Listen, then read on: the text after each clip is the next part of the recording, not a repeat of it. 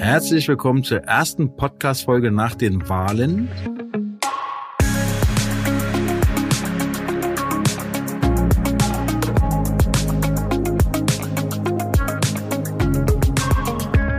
Ja, die Wahlen. War ja eine aufregende Wahl, war aber leider auch abzusehen, dass diese so ausfallen wird. Ich bin eher so ein bisschen ernüchtert, muss ich sagen. Aber positiv ist, wenn Herr Scholz Bundeskanzler werden sollte, hat dieser mir zugesichert, dass es weitere Gespräche mit mir geben wird. Wir wollen also jetzt gemeinsam gucken, wie wir in Zukunft das Gesundheitssystem und vor allem die Situation in der Pflege verbessern können. Ansonsten war die Woche eigentlich so wie immer. Wie gesagt, bis auf den Wahlen. Da würde mich auch mal interessieren, wie eure Empfindungen sind. Seid ihr mit dem Wahlergebnis zufrieden oder eher nicht so? Da würde ich mich freuen, wenn ihr mir da auf jeden Fall mal ein Feedback gebt. Ja, dann kommen wir auch schon zur heutigen Folge. In der heutigen Folge habe ich eine Medizinstudentin, die Florentine, zu Gast. Sie hat vor dem Medizinstudium auch eine Ausbildung zum zur Krankenpflegerin gemacht. Und ja, wir wollen über diverse Themen heute sprechen, die ich persönlich und auch Sie sehr wichtig finden. Und ähm, ja, wollen euch da mal so einen kurzen Einblick geben. Und wie gesagt, auch hier könnt ihr mir gerne ein Feedback geben. Eins vorab noch, mir ist in den letzten Folgen aufgefallen, dass ich beim Gendern sehr oft aus dem Redefluss komme, dass ich oft überlege, habe ich jetzt gegendert, habe ich nicht gegendert. Deswegen habe ich mir vorgenommen, einfach vorab mal mitzuteilen, dass egal ob ich jetzt gendere oder nicht, ich werde alle ansprechen. Also wenn ich mal nur Pfleger sagen sollte, meine ich natürlich auch die weibliche Form, Pflegerin. Das gleiche gilt für Ärzte etc. und so weiter.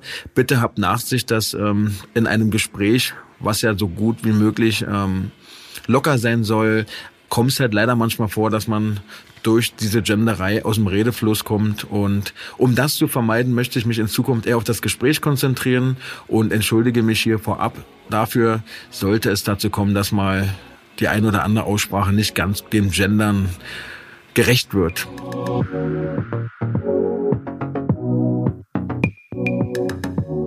So, und nun kommen wir eben zu meiner Gesprächspartnerin, ja, die Florentine. Und ich freue mich, dass sie dabei ist und sage mal herzlich willkommen. Ja, vielen Dank für die Einladung. Ich freue mich. Ja, sehr gerne. Wie geht's dir denn? Ja, ganz gut. Äh, ein bisschen müde, aber ansonsten.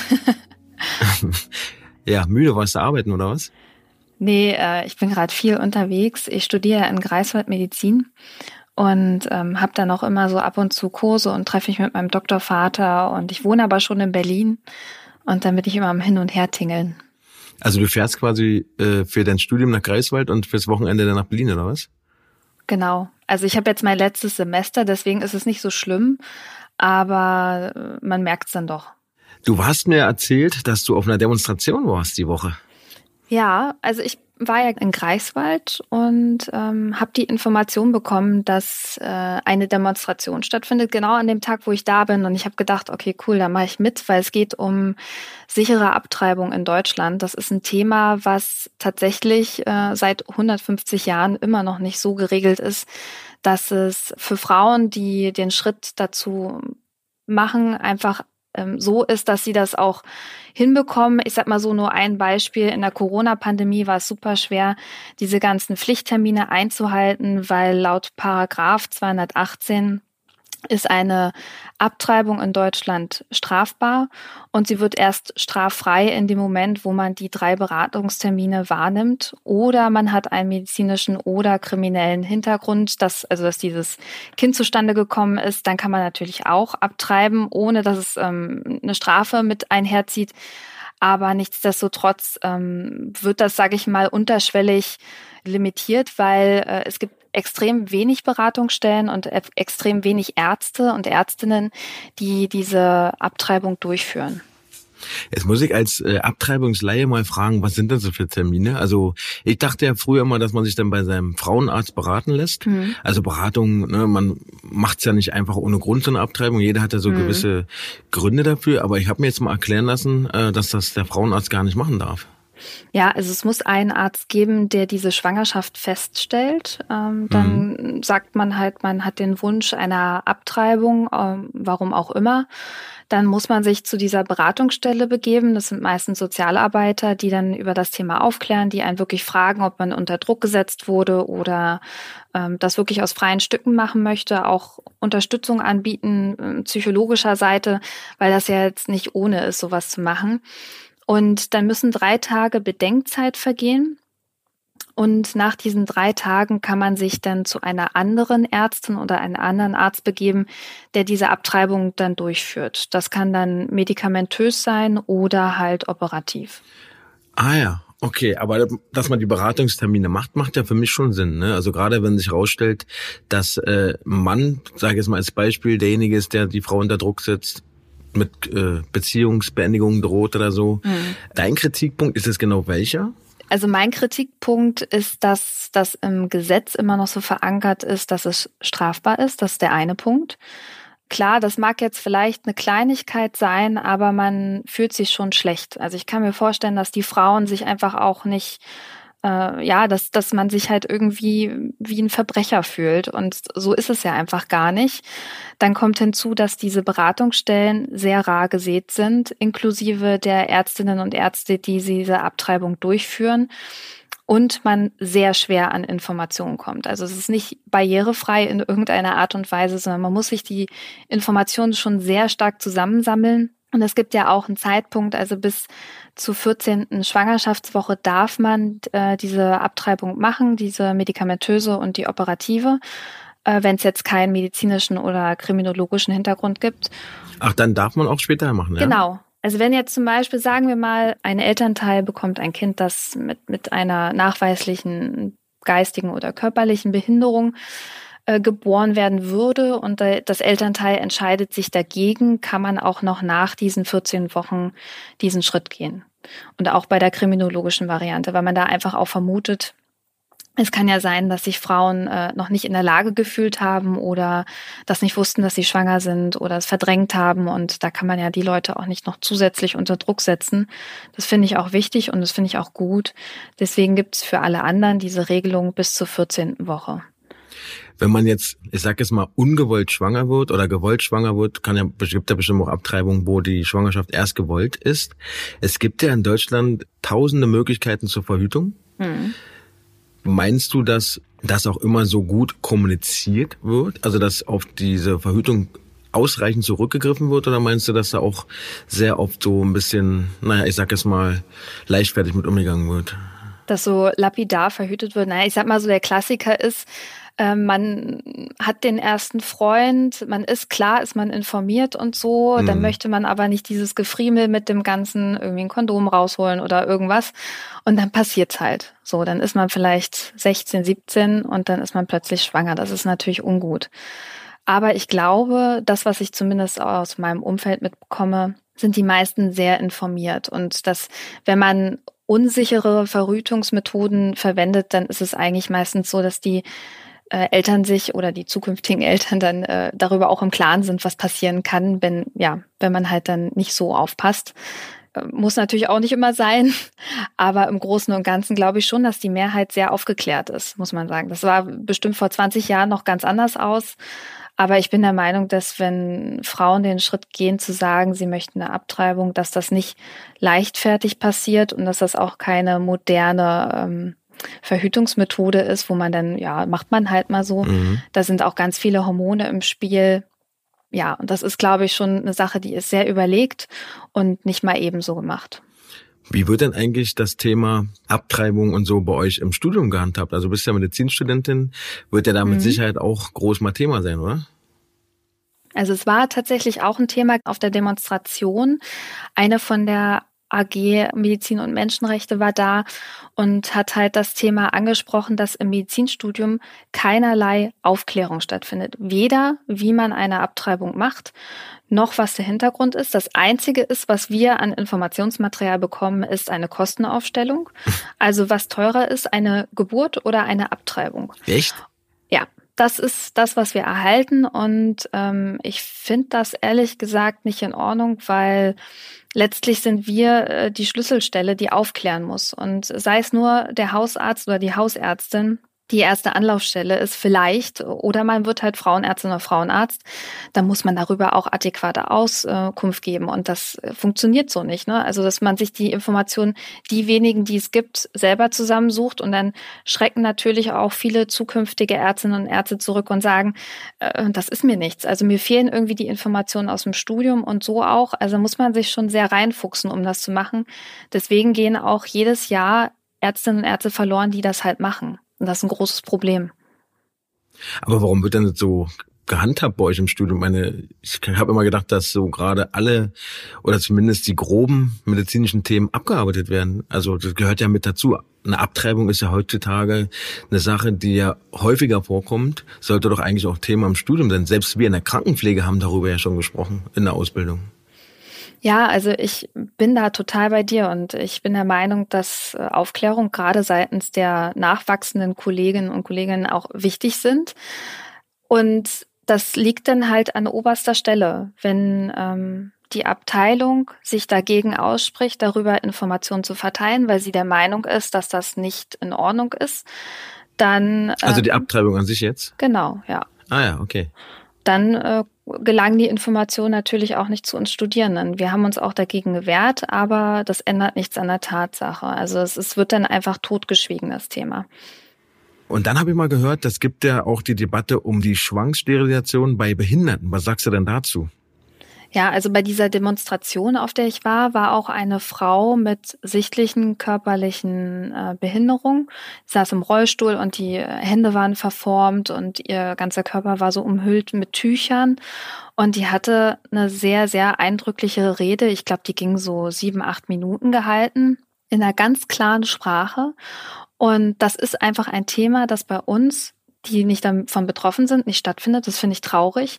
Und zwar geht es darum, dass äh, Frauen mit Behinderungen teilweise zwangssterilisiert werden. Und das wird auch nicht Zwangssterilisation mehr genannt, weil das darf man eigentlich nicht, es wird einfach Sterilisation genannt und der Betreuer oder die Betreuerin darf entscheiden, letztlich bei einem gewissen Grad an äh, Behinderung oder wo man sagt, hm, da kann man nicht absehen, äh, der kann sich in Anführungsstrichen zurückhalten und dann würde halt ein Kind entstehen. Und das finde ich, das ist ein Eingriff ins Persönlichkeitsrecht. Das ist nicht in Ordnung.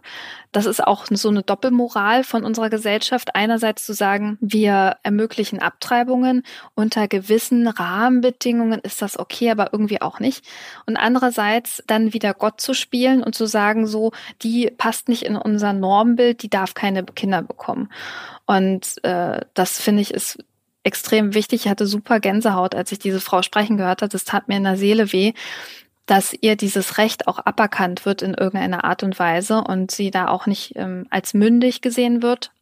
Ja, es ist einfach ich, ja schade und es ist wichtig, glaube ich, dass wir darüber reden. Also ganz ehrlich, ich hätte ja nicht gedacht, dass wir im 21. Jahrhundert solche Debatten überhaupt noch führen. Ja, du, also das, das hat mich auch erschrocken. Ich hatte das tatsächlich äh, anders als Abtreibung, hatte ich das als Thema in, im Ethikunterricht in meinem Medizinstudium. Und da hatten wir genau diesen Fall auch aufgegriffen. Also wurde halt beschrieben, ähm, ein, ein Kind oder eine Jugendliche mit körperlichen Behinderungen, äh, da wurde auch aufgezählt, was sie alles hat. Und die Eltern werden dann vor die Frage gestellt, soll ihr Kind sterilisiert werden oder halt nicht. Und ja, das war dann halt so, so ein Diskussionsforum. Also in Ethik geht es auch nicht darum, jetzt zu sagen, das muss man machen oder das muss man machen, sondern es geht um die Debatte. Und es war halt sehr äh, inhomogen. Also die eine Seite hat tatsächlich gesagt, ja, wie will sie das denn versorgen, das Kind, wenn das dann geboren wird? Und die andere Seite hat gesagt, ja, wer ist denn dazu in der Lage zu bestimmen, dass es, dass sie es nicht darf und dass sie nicht die Chance bekommt, Unterstützung zu bekommen oder dass das ein, ein ja, ein Elternteil ist, das nicht in der Lage ist, ein Kind zu versorgen. Und das fand ich schon sehr eindrücklich. Das ist auf jeden Fall krass. Also da können die Zuhörer und Zuhörerinnen ja gerne mal äh, ihre Meinung schreiben. Ähm, ihr findet mich ja auch bei Instagram unter pfleger.ricardo. Da würde mich eure Meinung dazu auf jeden Fall mal interessieren. Eine andere Sache, die mich mal interessieren würde, es war ja diese Abstimmung ne, wegen Organspende, also ob eine Widerspruchsregelung eingeführt werden soll oder nicht. Und auch da hatten wir beide ja im Vorgespräch schon so einige Sachen mal besprochen. Mir war gar nicht bewusst, dass wir das einzige europäische Land sind, welches diese Widerspruchsregeln noch nicht hat. Hm, also das einzige Euro-Transplantland. Genau. Euro, ja, genau. Also mhm. ähm, ähm, bei Eurotransplant sind nicht alle europäischen Länder dabei. Äh, da sind jetzt so Länder wie Niederlande, Belgien, Luxemburg, Slowenien, Kroatien, Österreich, Deutschland dabei. Und das sind jetzt die, die in diesem engeren Eurotransplant-Bündnis sind. Und von diesen Ländern sind wir tatsächlich das einzige Land, äh, das diese Widerspruchsregelung nicht hat. Alle anderen haben das. Und was ich noch viel krasser finde, ist eigentlich, dass wir das flächengrößte Land sind mit 44 Transplantzentren. Das hat kein anderes dieser Länder. Und wir uns letztlich, wenn man das sage ich mal so reißerisch sagen wollen würde, dass wir uns bereichern an den anderen oder an bereichern an deren Widerspruchsregelung. Und das finde ich ist auch irgendwo nicht sehr solidarisch, sondern eher sehr egoistisch zu sagen, wir setzen uns mit dem Thema nicht auseinander, weil letztlich die Widerspruchsregelung ermöglicht ja jedem auch aktiv Nein zu sagen. Aber sie implementiert auch das, dass wir uns selber überlegen müssen, möchten wir das oder möchten wir es nicht? Und wir hatten ja auch schon drüber gesprochen, dass es auch für Angehörige eine extreme Erleichterung sein kann, wenn sie wissen, dass ihr Angehöriger, der leider hirntot ist, dass der gewollt hätte, dass Organe gespendet werden oder er aktiv gesagt hat, nein, das möchte er nicht. Oder zum Beispiel sagt, ich möchte gerne alles spenden, bis auf das Herz, weil für mich ist irgendwie das Herz der Sitz der Seele und das möchte ich nicht. Und äh, das kann für Angehörige wirklich eine große Erleichterung sein. Also ähm, für jeden Zuhörer, der jetzt hier nicht ganz so im Bilde ist, die Widerspruchsregelung besagt ja, dass man automatisch, wenn man hirntot ist, Organspender ist, es sei denn, man hat zu Lebzeiten widersprochen. Richtig? Genau, genau. Wie ist denn das jetzt überhaupt? Es ist jemand hirntot und mhm. er hat also nicht widersprochen, er gilt also quasi als Organspender. Haben dann die Eltern oder die engsten Angehörigen trotzdem noch das letzte Wort oder ist, sind sie dann machtlos, wenn die das jetzt nicht wollen würden? Nee, also Eltern und Angehörige haben definitiv immer noch ein Einspruchsrecht. Also mhm. es ist nicht kategorisch, aber es ist natürlich eine Hilfe und eine Unterstützung. Wenn jetzt zum Beispiel keine Angehörigen wären, dann wäre es geklärt. Wenn jetzt Angehörige da sind und so sagen, so zum Beispiel nach einer Woche denke ich irgendwie, oh, irgendwie ist es mir doch nichts mit der Organspende, habe mich mit meinen Angehörigen da mal irgendwie auseinandergesetzt, hat denen das schon erzählt. Auf meinem Ausweis steht aber noch was anderes oder ich habe den gar nicht ausgefüllt und gelte automatisch als Organspender. Dann können Angehörige immer noch sagen, in dem Fall, ähm, er meinte zu uns, er wollte das nicht oder wir sind der Meinung, er möchte das nicht oder sie möchte das nicht. Jetzt hast du ja gesagt, wir bereichern uns dann an anderen Ländern, die quasi, ähm, bei dem diese Widerspruchsregelung gilt. Das heißt also, wenn jetzt zum Beispiel in Spanien jemand hirntot ist und dieses Organ käme jetzt zum Beispiel für mich in Frage, dass ich dann dieses Organ bekomme von denjenigen, der in Spanien lebt. Zum Beispiel. Also es gibt auch ähm, außerhalb von Eurotransplant Kooperationen mit Ländern. Spanien ist natürlich sehr, sehr weit, aber das kann schon mal passieren, weil es müssen ja diese Oberflächenfaktoren des Blutes auch übereinstimmen und so. Und das ist manchmal schwierig, einen Partner zu finden, der ein entsprechendes Spenderorgan hat. Und da muss man auch mal ab und zu außerhalb der Eurotransplant-Region gehen und dort ein Organ holen. Ah ja, dann ist ja doch schon, also ich bin ja ehrlich, muss mich jetzt hier mal outen, auch ich war ein bisschen skeptisch bei dieser Widerspruchsregelung, weil ich immer so ähm, gedacht habe, naja, Spenden muss schon freiwillig sein, aber im Prinzip braucht man ja nur widersprechen. Also man muss ja wahrscheinlich auch gar kein großes Tamtam -Tam machen. Ich weiß ja gar nicht, das kann man wahrscheinlich ganz einfach in Schriftform oder wo wurde man? Also ich bin jetzt 16 Jahre alt und sage, nee, oh bitte, möchte nicht spenden oder ich möchte meine Augen nicht spenden oder so. Wohin hm. wende ich mich denn dann? An die Krankenkasse oder ist das schon geregelt? Na, also das wäre die einfachste Lösung, wäre ein Organspenderausweis. Ah, okay. Und den trägt man im Portemonnaie wie auch alles andere, wie die, den Personalausweis, die Kreditkarte oder sonstiges. Es gibt natürlich auch schon Überlegungen, ob man da ähm, was Digitales anbietet. Wenn es jetzt einen digitalen Gesundheitspass gäbe, könnte man das mit hinterlegen. Auf die Krankenkassekarte? Ja, zum Beispiel, das wäre auch eine Idee. Hm. Also da gibt es, denke ich, Optionen und äh, wie wir schon vorher gesagt haben, wichtig ist nur zu wissen, dass das nicht automatisch auch heißt, dass wenn man jetzt zum Beispiel den Organspender und man verliert sein Portemonnaie, hat einen Autounfall, alles fliegt irgendwie raus, Portemonnaie geht verloren im Zuge dessen, man ist leider hirntot und dann ist unklar wieder, ne, was ist, war jetzt Organspender oder nicht. Dann, wie gesagt, also Angehörige können immer noch einen Einfluss darauf nehmen. Was ich so ein bisschen schade finde, also die Widerspruchsregelung wäre ja dann eine faire und ja, optimale Lösung, weil man ja trotzdem widersprechen kann. Hm. Aber mir fehlt so ein bisschen die Aufklärung. Also im Vergleich jetzt zum Beispiel Impfungen sieht man jeden Tag im Fernsehen, was ja auch wichtig ist, aber du siehst mhm. ja zum Beispiel mhm. nie äh, groß im Fernsehen das Thema Organspende. Also ich kenne. Hast du das Gefühl? Ja, also du nicht. Ich finde die Aufklärung. Also wenn heute mir noch Leute erzählen, wenn ich Organspender bin, dann machen sie einfach die Maschinen aus. Dann glaube ich, dass die Leute noch nicht so aufgeklärt sind, wie sie hätten sein können, wenn man es ein bisschen fokussieren würde. Hm. Hast du da eine andere hm. Meinung? Hast du ein anderes Empfinden dazu? Ja gut, also ich glaube, ich bin da auch kein Exemplarfall, weil ich mich natürlich mit dem Thema super viel auseinandersetze. Durch meine Arbeit am Deutschen Herzzentrum in Berlin äh, begegne ich ja eigentlich tagtäglich, wenn ich arbeiten bin, Patientinnen und Patienten, die halt entweder auf ein Organ warten, eins bekommen haben oder operiert werden. Und dadurch ist es für mich omnipräsent. Also es ist eigentlich immer da. Deswegen kann ich das schwer abschätzen, wie äh, umgeben sind die Leute mit dem Thema, weil ich natürlich auch mein, meine Angehörigen mit infiltriere und das Thema immer wieder auch anbringe am Abendbrotstisch oder sonst irgendwann, weil mich das einfach, einfach bewegt. Das sind Geschichten, die packen ein. Das ist irgendwie echt krass. Das ist so dieses krasseste Beispiel, finde ich eigentlich eine Frau Weihrauch. Äh, ich darf auch der, ihren Namen nennen. Das ist auch, ähm, die möchte gerne an die Presse. Die hat bei uns ewig lange auf eine Lunge gewartet, also wirklich extrem lange. Und die hatte noch eine ECMO bis zuletzt, also ein, eine Maschine, die quasi die Sauerstoffanreicherung ihres Blutes übernimmt, weil ihre Lunge das gar nicht mehr konnte.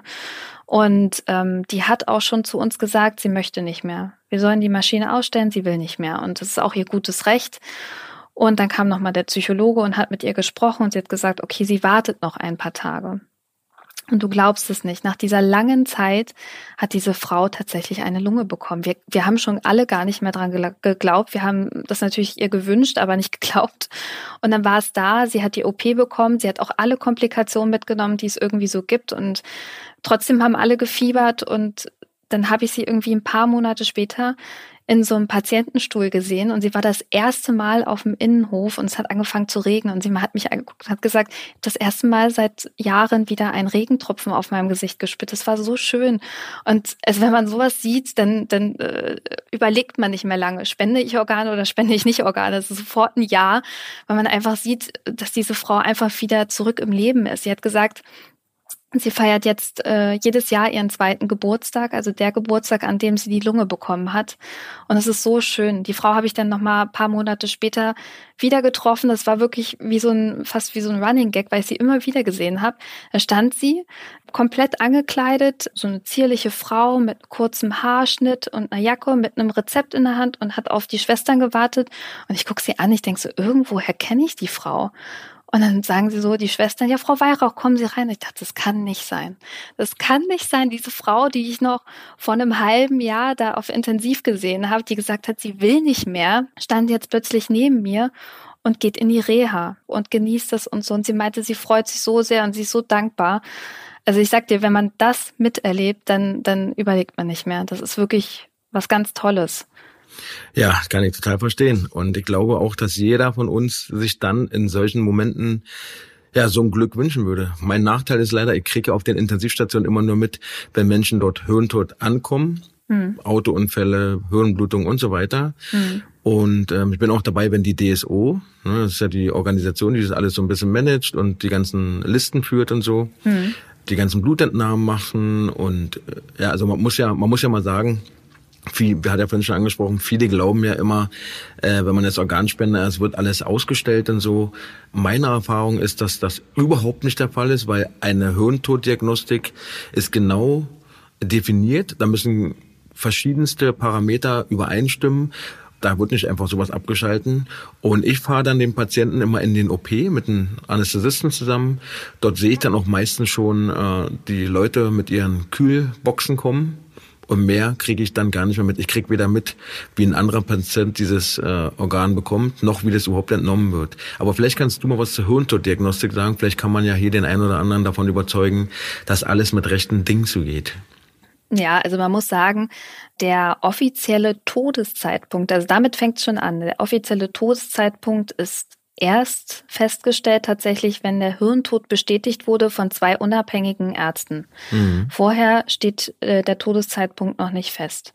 Und das kann nicht jeder Arzt machen. Das müssen tatsächlich Ärzte sein, die eine Weiterbildung haben für intensiv und auch eine langjährige Erfahrung in dem Bereich. Also ansonsten ist es ja so, wenn man den Tod feststellt, dann kann das eigentlich jeder Arzt machen. Aber diese spezielle Form dürfen nur Ärzte, die wirklich Erfahrungen haben mit Hirntoddiagnostik. Und äh, dann muss man natürlich abklären, ob ähm, das Großhirn das Kleinhirn und das Stammhirn, ob da überhaupt noch ähm, irgendwas funktioniert. Und da gibt es verschiedene Testmöglichkeiten. Also fürs Großhirn kann man ein EEG machen, also die Hirnströme ableiten. Man kann zusätzlich noch den Fluss der äh, Blutgefäße, die also das Gehirn mit Sauerstoff versorgen, das ja extrem wichtig ist für das Gehirn, äh, kann man messen, ob da überhaupt noch ein Fluss ist. Äh, meistens ist also wenn sie hirntot sind, ist da kein Fluss mehr. Das ist ein untrügliches Zeichen. Genau. Dann gibt es noch so unterschiedliche Sachen, wie dass man die Gewebsdurchblutung messen kann mit so einer äh, Zintigraphie, also wie ist quasi der Übertritt des Blutes in das Gewebe. Und dann gibt's natürlich verschiedene Stammhirnreflexe, die wir haben. Also einerseits, das kennt jeder, ne, wenn jemand mal über die Wimpern streift, also nicht, wenn man es selber macht, sondern jemand anders, dann kneift man das Auge zusammen. Das funktioniert bei den Patienten auch nicht mehr. Oder dass man, wenn man mit einer Lampe in die, ähm, in die Augen leuchtet, dass die Pupillen sich verengen und das dann auch auf beiden Seiten seitengleich, das funktioniert auch nicht mehr. Schmerzreaktion kann man noch testen und dass man die Beatmungsmaschine aktiv ausstellt und guckt, ob der Patient selbstständig einen Atemzug macht, weil das Atemzentrum sitzt im Hirnstamm, das ist quasi unsere Urfunktion, also ist das, äh, das Wichtigste, das war der erste Teil unseres Gehirns, das äh, in der Geschichte gewachsen ist quasi. Und ähm, wenn man jetzt diese Beatmungsmaschine abstellt und da kein eigenständiger Atemzug kommt, dann kann man davon ausgehen, äh, also nee, ich will es gar nicht so hypothetisch sagen, dann geht man davon aus, dass der Patient hirntot ist. Und da gibt's halt sehr, sehr viele Sachen, die da ähm, beobachtet werden. Das muss auch, darf auch nicht alles nacheinander erfolgen. Zum Beispiel äh, dieses EEG, das muss auch, ähm, ich glaube, sogar zweimal erfolgen. Das macht man nicht nur ein einziges Mal. Zwischen den zwei Zeiträumen muss auch mindestens eine halbe Stunde Zeit vergangen sein. Also nicht, dass man nur einmal misst und dann gleich nochmal und dann sagt man, das war schon ähnlich. Und dann muss es ja nochmal ein zweiter Arzt machen machen. Also es ist wirklich sehr, sehr aufwendig. Und ähm, das wird auch nicht leichtfertig getätigt. Also es ist wirklich sehr, sehr, ähm, ja, genau.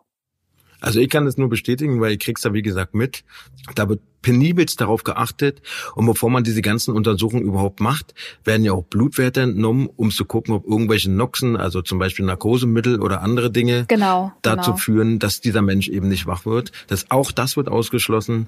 Aber was für mich immer am einprägsamsten ist als äh, Intensivpfleger, diese Pupillenkontrolle, was du ja schon angesprochen hast. Mhm. Man äh, öffnet das Augenlid und leuchtet mit der Taschenlampe rein. Mhm. Und das Erste, was mir also wo ich zum ersten Mal so eine Pupillen gesehen habe von einem Hirntoten, war mein Gedanke, man sieht, dass die Seele den Körper verlassen hat. Weil die Pupillen sind nicht mehr rund, die sind eher oval, die sind richtig weit. Also man sieht, dass die Augen leblos sind. Und das äh, war für mich so eine Erfahrung, die habe ich bis heute noch nicht vergessen. Mhm. Und du siehst jetzt bei jedem Hirntoten immer wieder, du siehst an den Augen wirklich, ja, dass die Seele den Körper verlassen hat. Diesen Spruch, der ist mir bis heute äh, hängen geblieben.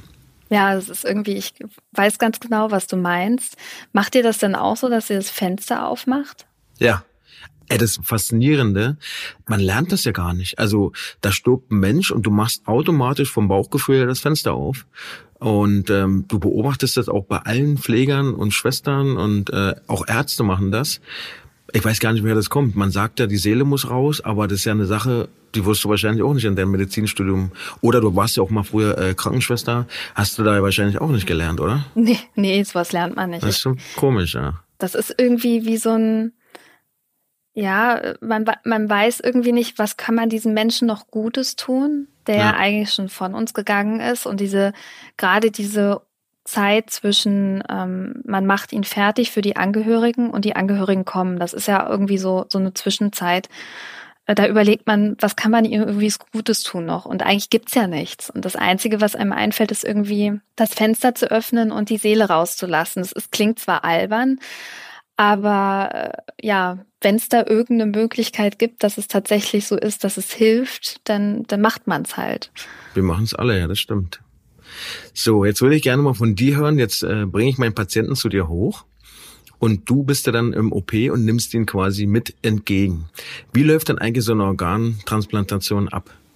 Hm, also ich war einmal zur Organentnahme mit. Da haben wir das Herz abgeholt und meistens treffen sich mehrere chirurgische Teams um den Patienten herum, dass dann fast zeitgleich alle Organe entnommen werden, die entnommen werden sollen.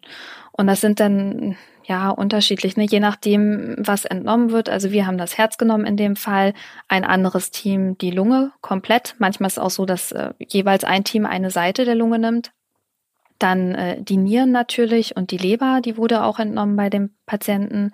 Und dann ist auch immer einer von der DSO mit dabei, der dokumentiert penibelst alle Anwesenden mit Uhrzeit, mit Personalausweisnummer, ja, wer wo wann rausgeht, wer wie wann reingeht. Äh, Anästhesisten sind natürlich anwesend, die sind meistens von dem Haus, wo der Patient verstorben ist. Und dann wird halt alles vorbereitet. Meistens geben die, die das Herz entnehmen, den Takt so ein bisschen an, weil das Herz grundsätzlich äh, sensibler ist als jetzt zum Beispiel die Leber. Und ähm, genau, dann werden die Organe entnommen, äh, dementsprechend verpackt und dann verlässt man den Raum. Und das wird halt, wie gesagt, auch dokumentiert, wann Ankunft, wann verlässt man den Ort. Und gibt es eigentlich eine Reihenfolge, in welcher die Organe entnommen werden müssen? Also ich könnte mir jetzt logischerweise erst vorstellen, dass das Herz zuletzt rauskommt, wegen der Durchblutung, oder ist das Quatsch? Also wird da einfach ja, die Sache ist ja, wenn du zum Beispiel äh, die Leber rausnimmst, dann mhm. musst du ja auch große Gefäße durchschneiden, um die Leber rausnehmen zu können. Das sind große Gefäße, die zum Herzen führen. Das heißt, in der Zeit ist das Herz nicht mehr mit Blut umströmt. Und deswegen, also zumindest war es bei uns damals so, dass wir das Herz als erstes rausgenommen haben und ähm, dann die Lungen kamen und dann die Bauchorgane. Ah ja. Und äh, ist das vielleicht eine krasse Frage, aber wie muss ich mir das vorstellen? Sind alle Organe entnommen? Habe ja mal gehört, dass man auch den Darm spenden kann oder gewisse Teile des Darms. Hm. Ähm, ist hm. der Bauchraum ja quasi leer. Nun möchte man den Patient ja auch zur Bestattung quasi wieder ein bisschen herrichten. Mhm. Wie wird der Bauchraum mit irgendwas ausgefüllt oder wird es einfach leer wieder zugenäht? Das wird alles so hergerichtet, äh, wie ja, also so, dass es so aussieht, als wenn man nichts gemacht hätte. Ich weiß einmal, da haben wir Organe von einem Patienten entnommen.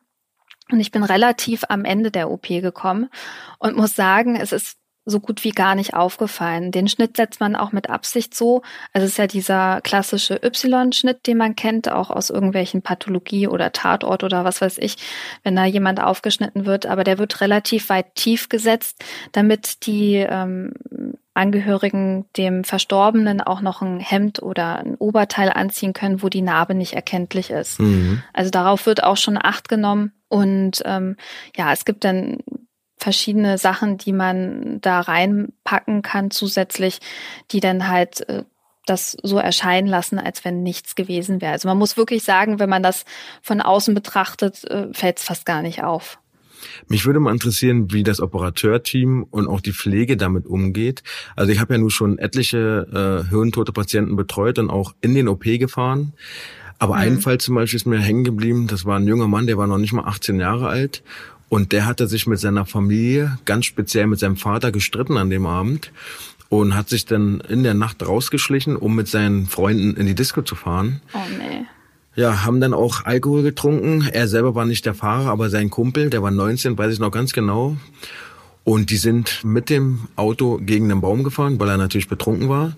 Der Fahrer hatte gar nichts, überhaupt nichts. Der hm. Ja, der hatte ein paar Schrammen, mehr nicht. Krass. Und der andere, der ist durch die Windschutzscheibe geflogen, war halt nicht angeschnallt. Und äh, ja, ich habe ihn dann noch ähm, von Gras und Sand und so befreit. Und dann äh, kam natürlich die Familie gleich dazu. Der Vater ist wirklich zusammengebrochen vorm Bett. Da kam dann noch ein Pfarrer als Seelsorge und so. War richtig, richtig schlimm. Also der Vater war fix und fertig. Hm. Und da sind wir genau wieder zu dem Punkt gekommen, den du angesprochen hast. Nämlich, der Arzt ist ja verpflichtet, bei einem hirntoten Patienten die Angehörigen zu fragen, ob Organe entnommen werden dürfen oder nicht. Die Familie hat sich die Entscheidung nicht leicht gemacht, hat dem aber zugesagt war wirklich äh, für die wirklich so, so schlimm, weil die eben ja im Streit auseinandergegangen sind. Und ähm, deswegen seitdem, wirklich seit dem Vorfall, wenn ich mich mit meiner Familie streite, ja, dann will ich abends immer, dass alles wieder gut ist und wir vertragen uns dann auch, weil das habe ich wirklich nicht vergessen. Wie ist es oben im Saal, wenn diese Organe entnommen werden? Wie ist die Stimmung dort? Vielleicht eine blöde Frage, aber mich interessiert mal wirklich, ja, wie das Team ja. damit umgeht. Ob es schon Routine ist, ja, einfach raus und einpacken oder ob es dann doch schon ein emotionaler Moment ist. Und ja, also vielleicht vorneweg ja. zur Medikation. Der Patient bekommt natürlich eine ganz normale äh, Narkose, wenn dann der Hirntod festgestellt wurde. Also genauso wie als wenn man eine OP mhm. machen will, der kriegt ein Schmerzmedikament, der kriegt was zum Schlafen und so. Auch wenn er das vielleicht rein subjektiv nicht bräuchte, aber das ist halt das Standardverfahren und Ne? Also man weiß ja nie. Deswegen kriegt er eine ganz normale Narkose.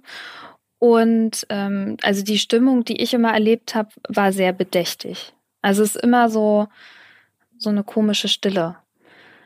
Das ist irgendwie eine Sondersituation. Ich kann das schwer beschreiben, aber wenn man einem Menschen wirklich fast alle Organe rausholt, das macht man nicht mal ebenso. Und das ist auch nicht so dieses, ach komm, wir rupfen das jetzt raus und packen das in unseren Patienten, der braucht das ja man fragt sich auch, was war mit dem, was, was hatte der für einen Unfall oder für eine Situation, dass er jetzt hier liegt oder so.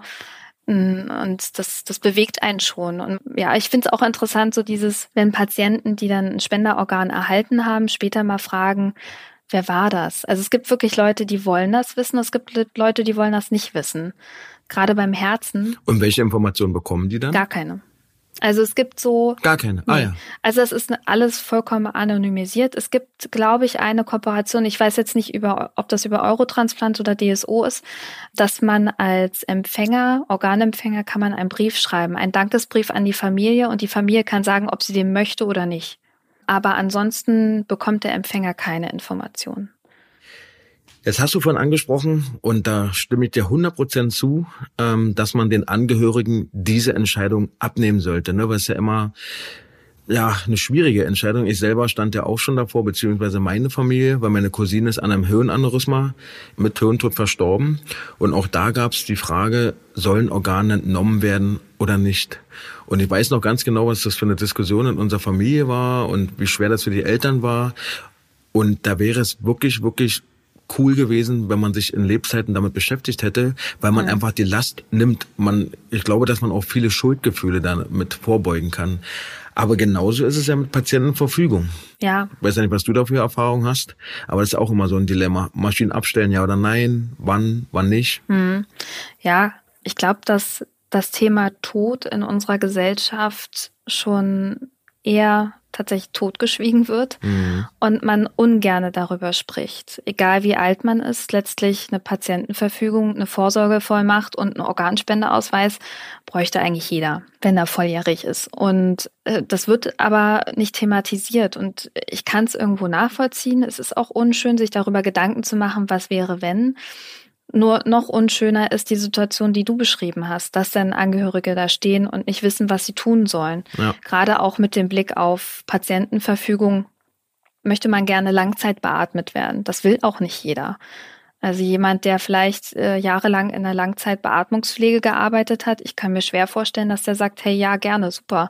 Wenn mir das passiert, dann mach das unbedingt. Und so hat jeder irgendwo seine klaren Grenzen zu sagen, das möchte ich und das möchte ich nicht.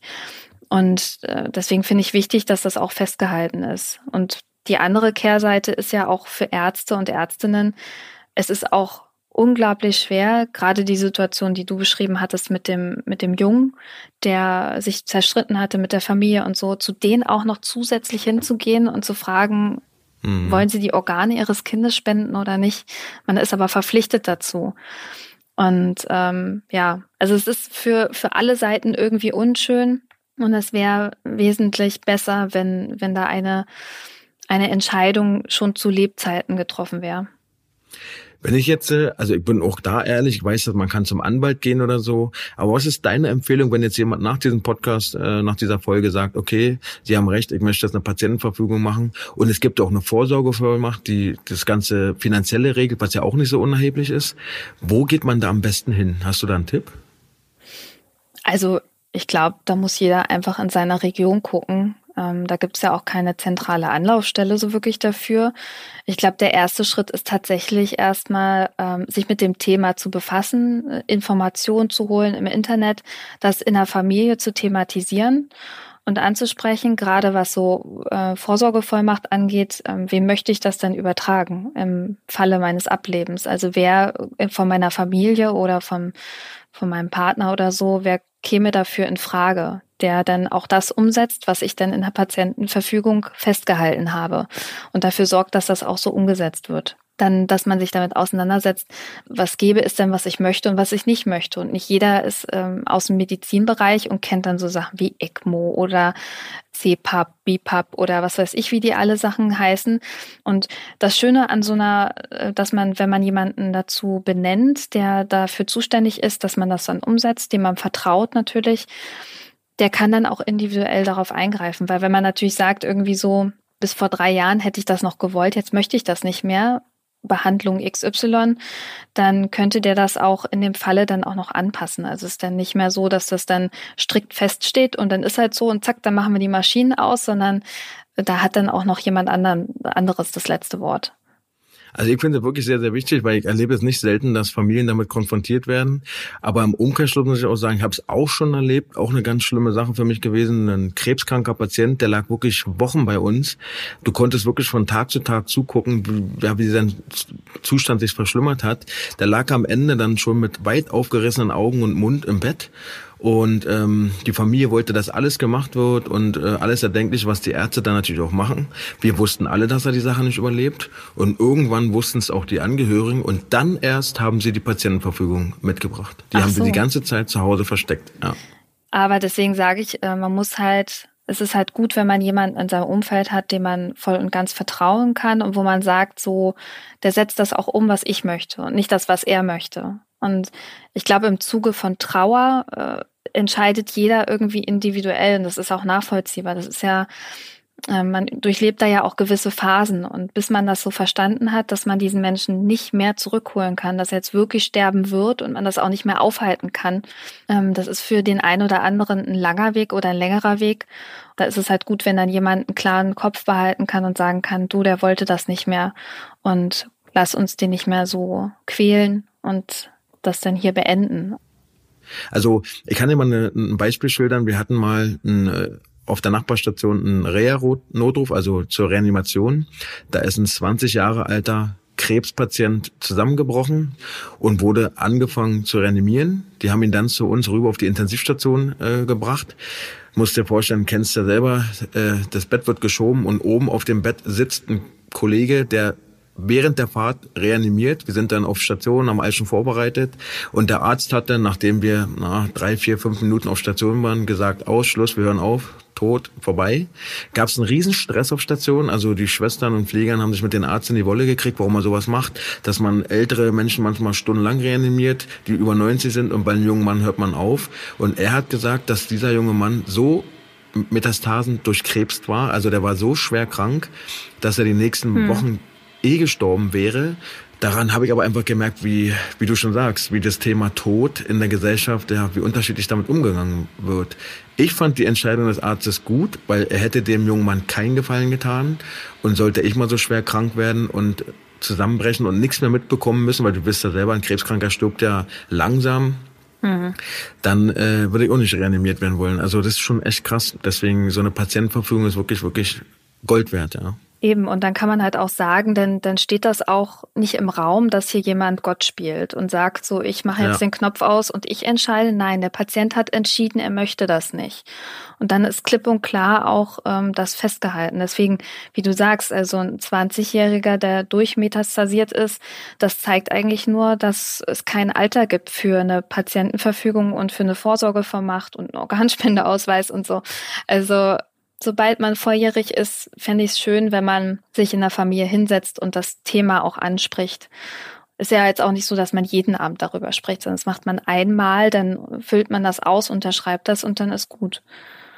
Was ich zum Schluss noch sagen wollen würde, ist ähm, dieses deutsche Herzzentrum, wo du ja tätig bist, wird ja von meinen Kollegen und Kolleginnen echt sehr gelobt. Hab ja da auch eine Kollegin, die Jenny, die kennst du ja mittlerweile. Ja die dort äh, momentan tätig ist, die ist echt sehr begeistert. Also, Das dass es ein mich. sehr, sehr professionelles Arbeiten ist, dass der Patienten Betreuungsschlüssel in der Pflege immer eingehalten wird, dass die Pflege dort sehr selbstständig und vor allem eng mit den Ärzten zusammenarbeitet.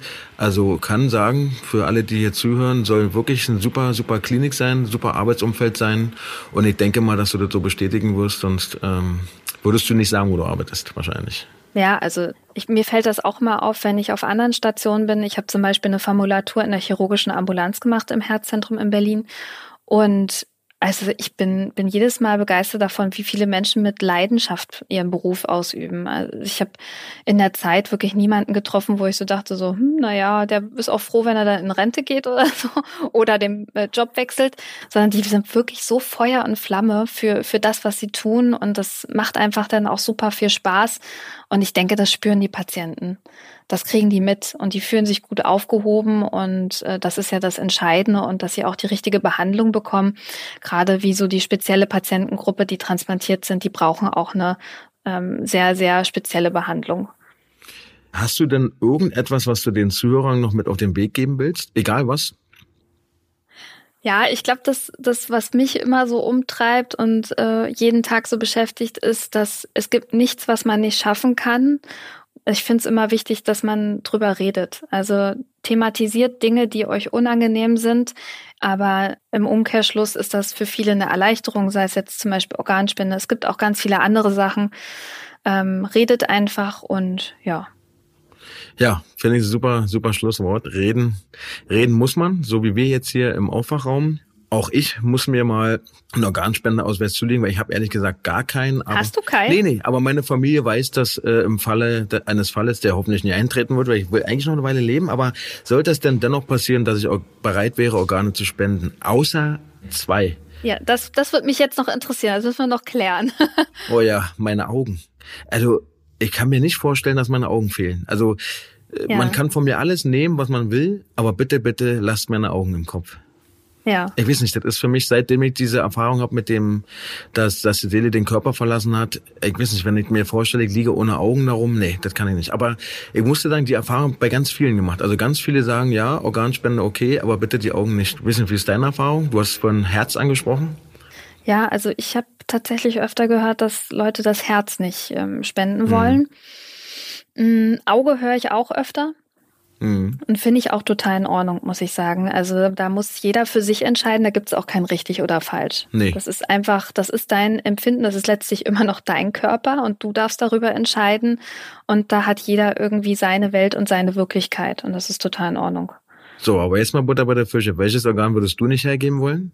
Ich gebe alles, mir ist das egal. Echt? Auch die Augen? Alles, ja. Ah, ich okay, krass. Bin frei zur Verfügung, sofern der Fall der Fälle eintritt. Ja.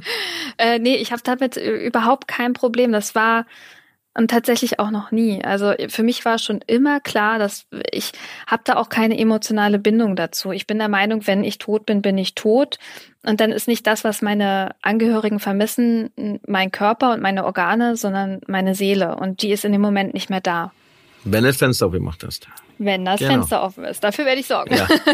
Okay, dann vielen, vielen herzlichen Dank, dass du dir die Zeit genommen hast. ja, danke für die Einladung. Sehr gerne. Vielleicht äh, willst du auf deinen Instagram-Account noch aufmerksam machen, dass wenn jemand eine Frage hat oder dir gerne folgen möchte, weil du machst ja auch ein bisschen Content, so ist ja nicht. Ja, genau. Also ich habe auf Instagram eine Weile einen Account. Ich habe irgendwann angefangen in der Pandemie aufzuklären über Corona und die Impfungen und ja, was es da alles für Missverständnisse gibt und versuche das so ein bisschen aufzudecken. Organspende ist ein Thema für mich, Frauen in der Chirurgie.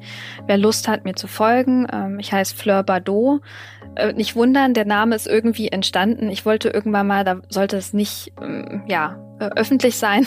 da habe ich mir ein Pseudonym ausgedacht und der ist bis jetzt geblieben.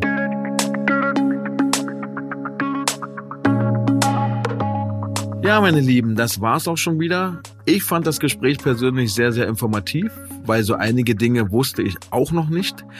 Aber es war auch ein Gespräch, was mir sehr, sehr wichtig war, vor allem was die Organspende und die Patientenverfügung angeht. Wie schon äh, erwähnt, da musste ich leider so viele Erfahrungen machen, die nicht immer ganz so toll sind, gerade was so Patientenverfügung angeht. Ich hoffe, ihr fand es genauso spannend, genauso informativ. Wenn ihr dazu noch Anregungen oder Fragen habt, wie immer könnt ihr mir gerne schreiben.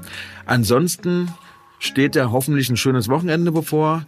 Und ich wünsche euch auch ein entspanntes, erholsames und fröhliches Wochenende. Wir haben jetzt so viel über Probleme und Tod gesprochen, dass ihr hoffentlich gut ins Wochenende kommt. Und ja, ich würde mich freuen, wenn ihr nächste Woche Freitag wieder dabei seid und vor allem auch, wenn ihr den Podcast weiterleitet. Also sprich, wenn er euch gefallen hat, euren Familienangehörigen, euren Kollegen, euren Freunden davon erzählt, weil ihr unterstützt damit nicht nur meine Arbeit, sondern sorgt auch dafür, dass der Podcast weiterlaufen kann. Nur nochmal, um es komplett zu machen, ich bekomme für den Podcast natürlich kein Geld, aber es steht natürlich ein Produzent dahinter und der will natürlich auch sehen, dass der Podcast sich lohnt, also von Leuten gehört wird. Deswegen ist es mir sehr wichtig, dass wir die Sache hier weiterführen können, denn hier kann ich Themen ansprechen, die man sonst in den Medien, im Fernsehen oder eben bei Politikern nicht so ausführlich ansprechen kann. Und wie gesagt, mit jedem Abo, mit jedem Klick unterstützt ihr meine Arbeit. Vielen, vielen herzlichen Dank an euch alle. Grüße gehen raus. Wir hören uns nächste Woche Freitag wieder. Euer Ricardo.